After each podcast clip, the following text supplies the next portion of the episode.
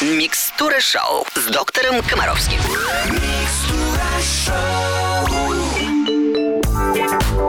Как всегда, по субботам нас ждет программа «Микстур Шоу» с доктором Комаровским. Вопросов много, а ответы на них буквально через несколько минут. Не переключайтесь. Я приветствую всех, кто слушает русское радио в эту субботу. Здравствуйте! В эфире начинается «Микстура шоу», программа с доктором Комаровским, где Евгений Олегович делится своей мудростью и успокаивает нас, нервных мамочек и, и беспокойных папочек, а еще заодно бабушек и дедушек. Евгений Олегович, доброе утро.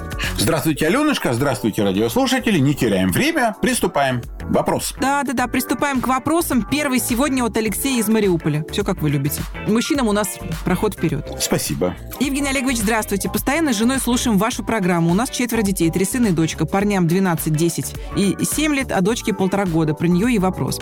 Дочь моторчик, бегает все время, не ходит спокойно, то есть совсем. С парнями такого не было. Они бегали, прыгали и ходили в спокойном темпе. Дочь метеор, мы ее зовем разрушительница, сносит все на своем пути. В общем, э, спасибо. Ну, тут как бы получается вопрос как такового нет, но, видимо, смущает Алексея то, что дочь метеор. Это не болезнь, это особенности характера. Другой вопрос в том, что вы его должны, Алексей, понимать.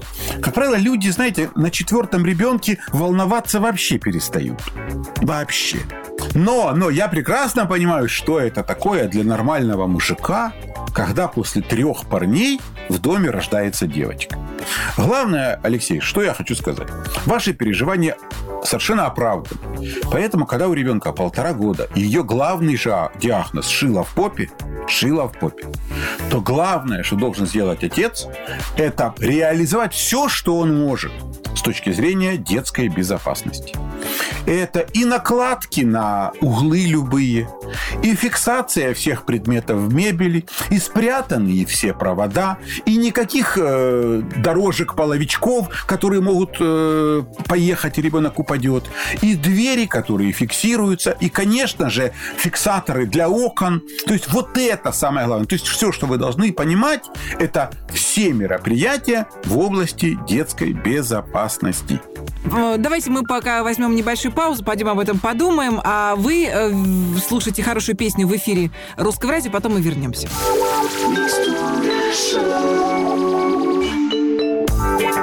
Русском радио продолжается микстура шоу с доктором Комаровским. Мы говорим о здоровье детей. И на очереди вопрос от Юлии из Череповца. Здравствуйте. Приятного дня и рада, что вы у нас есть доктор. А, подскажите, моему сыну 13, период довольно непростой. Посоветуйте, пожалуйста, витамины для ребенка этого возраста, для ума, для баланса энергии, который бушует в нем сейчас и т.д. Спасибо большое. Спасибо, Юля, за добрые слова. Скажу вам сразу, что это такое, знаете, огромное, огромное заблуждение о том, что вот для конкретного такого возраста нужны витамины. На самом деле, если мы скажем о том, что вот в таком возрасте как раз э, намного нужнее такая штука, как кальций, да, то есть достаточное количество молочных продуктов, вот это намного актуальнее, чем все витамины вместе взятые.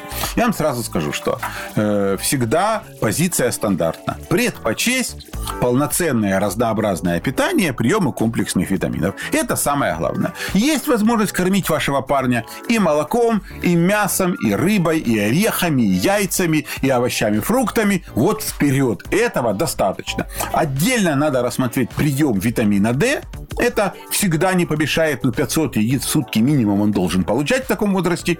И если он ест мало молочного, мало молочного, то имеет смысл обсудить с врачом прием дополнительных препаратов кальция. Конечно же, если вы купите комплекс витаминов и, и микроэлементов, на котором будет написано, что он предназначен именно для подростков, и который будет уважаемой фирмой, и сертифицирован, и сроки годности, и все такое, и подаете ребенку, то с максимально возможной вероятностью не будет ничего плохого, а лично вам и производителю витаминов даже будет очень хорошо.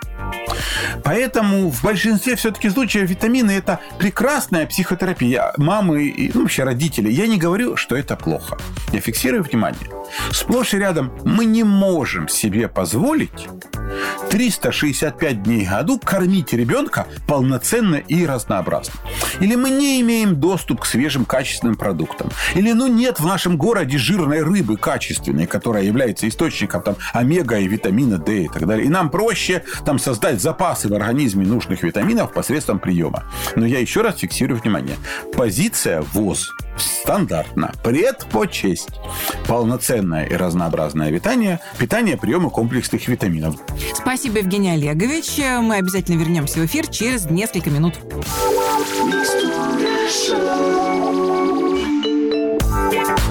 На русском радио приведет доктор Комаровский и в студии Алена Бородина. Следующий вопрос от Милы из Старой Купавной Московской области. Здравствуйте, Евгений Олегович. Дочке 8 месяцев активно выходят зубы, покупая разные прорезыватели. Меня очень пугает, что будет, если дочка прокусит прорезыватель, жидкость, которая внутри опасна для малышки или нет? И вообще, в состоянии ли грудничок прокусить прорезыватель? Спасибо. Если речь идет о прорезывателе уважаемой фирмы, ну, сертифицированном адекватно, вот, то вам не о чем волноваться. Во-первых, там и силикон или резина адекватная, которую не так просто прокусить. Вообще возьмите вот этот прорезыватель сами себе и попробуйте его прокусить. Я вас уверяю, что это очень сложно. Ну, очень. Поэтому главное, не суетитесь. Во-первых, шансов прокусить мало. Во-вторых, если прокусить, ничего страшного. Напоминаю вам э, о двух моментах. Порезыватель особо эффективен, когда он прохладный. Поэтому держим его в холодильнике. Второе, что вы должны знать, вы наверняка знаете такую штуку, которая называется ниблер. Это ну, такая сеточка, в которую мамы знают, кусочек фруктов, да, да, да, да, и да. ребенок может это грызть. Да, может это грызть. Вот, кстати, я вам хочу сказать, что на сегодня чуть ли не самым, вот лично я, по моему опыту, чуть ли не самый эффективный способ облегчить прорезывание зубов – это яблочко потертое или банан, э, положить в холодильник, их в холодном виде засунуть в ниблер и дать ребенку. И он будет вот этим ниблером с холодным яблоком возить себе по деснам. Это очень круто помогает.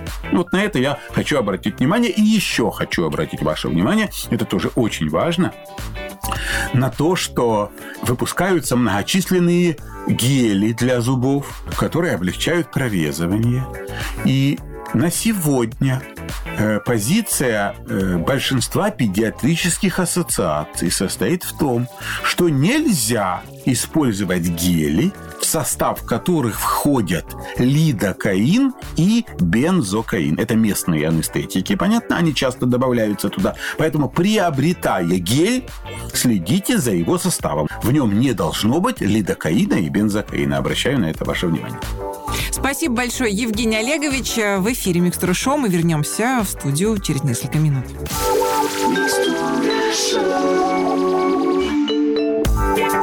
На русском радио самая успокаивающая, полезная программа «Микстура шоу» с доктором Комаровским нам написала Жанна из Москвы. Здравствуйте, уважаемый доктор. У меня мальчик, три года. Его обижает соседский мальчик, два года, три месяца. Как мне себя вести в этой ситуации, если соседский мальчик не реагирует на мои замечания и замечания своих родителей? Жанна, ну мы не можем э, действительно дать рекомендации, как воспитывать соседского мальчика. Опять-таки, очень часто, когда маленькие дети обижают друг друга, речь даже идет не о воспитании, а о неких инстинктах. Инстинкт собственности – это мой мячик. И я хочу, чтобы тот мячик тоже был мой. Все, что вы, к сожалению, можете делать, это ну, разделять общение. Ну, это самый мирный, самый доступный способ устранить конфликты. Потому что влиять на чужого ребенка вы не можете. Вам также надо проанализировать причину возникновения конфликтов. В чем эти обиды? В том, что дети не могут поделить какую-то игрушку. Ну, значит, сделайте, чтобы таких игрушек было две, в конце концов, да? Опять-таки, тренируйте своего ребенка убегать. Да-да-да-да, не обижать, а убегать, не связываться. Вообще, это такой очень важный жизненный закон. Нас окружает такое количество нехороших людей, которые все время стремятся нас обижать, что если мы будем учить наших детей давать сдачу, ой, они будут сдавать сдачу всю... То количество таких людей будет умно. Да, поэтому, наверное, самое мудрое, чему мы можем научить наших детей, это все-таки э, не связываться. Вот не ковыряться в этой гадости, понимаете, не подходить к нему. Есть что-то плохое, изменить его практически невозможно. Мы должны всячески моделировать систему, при которой э, с плохим э, воюет государство, а не частные лица. Поэтому сделайте так, чтобы с этим ребенком просто не общаться. Спасибо, Евгений Олегович. Микстура шоу продолжится на русском радио буквально через несколько минут. Русском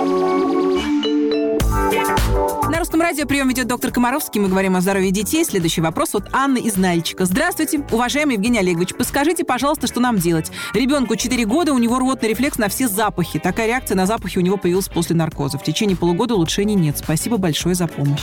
Ну, к огромному моему сожалению, Анечка, э, радикального совета э, в данной ситуации не существует. Ну вот есть люди, у которых выражен рвотный рефлекс, есть люди, у которых он э, не выражен. Что я могу только сказать? Главное, э, выраженность рвотного рефлекса у каждого конкретного человека зависит от некоторых э, физиологических параметров. Один из таких параметров – это количество еды в кишечнике, вот условно говоря. То есть, понимаете, чем голоднее конкретный человек, голоднее, тем реже у него возникает рвота. То есть обычно э, человек голодный, э, он ест все подряд, и у него рвоты не возникает. Проанализируйте э, следующие вопросы. А. Не переедает ли ваш ребенок? Это очень важно. Какие все-таки интервалы между кормлениями? Два. Нет ли у вас запоров? Это фактор, провоцирующий рвоту. То есть своевременная очистка кишечника, как вариант лечения вашей проблемы, это очень актуально. Если есть тенденция к запорам, вам однозначно следует использовать сироп лактулозы. Далее. Состояние слизистых оболочек. Если в, э, слизистые пересыхают, если в носоглотке имеется э, густая слизь, то малейший э, запах действительно может провоцировать рвоту. Поэтому чисто прохладно, интенсивный воздухообмен, увлажнение носовых ходов солевыми растворами. Лекарства противорвотные нельзя использовать постоянно. И это, в принципе, лекарство далеко не безопасное, поэтому, к огромному моему сожалению, я не могу вам посоветовать в данной ситуации волшебную таблетку. Поэтому еще раз обращаю внимание, убедиться в том, что ребенок не перекармливается, следить за регулярным опорожнением кишечника и обеспечить увлажнение в достаточном количестве слизистых оболочек. К сожалению, а может быть и к счастью, это все, что я могу посоветовать вам в такой ситуации. Время нашей программы истекает. Нам придется попрощаться. Я хочу вас поблагодарить, доктор, за мудрые советы и, как всегда, за прекрасное чувство юмора. Спасибо, ребят. Будем здоровы, будем вместе. Всего доброго. Я, Алена Бородина, говорю вам до свидания. Следующий выпуск «Микстуры шоу» через неделю. Ну а по будням ловите в эфире нашу короткую версию. «Микстура шоу» 15 капель. И обязательно будьте здоровы. На русском радио.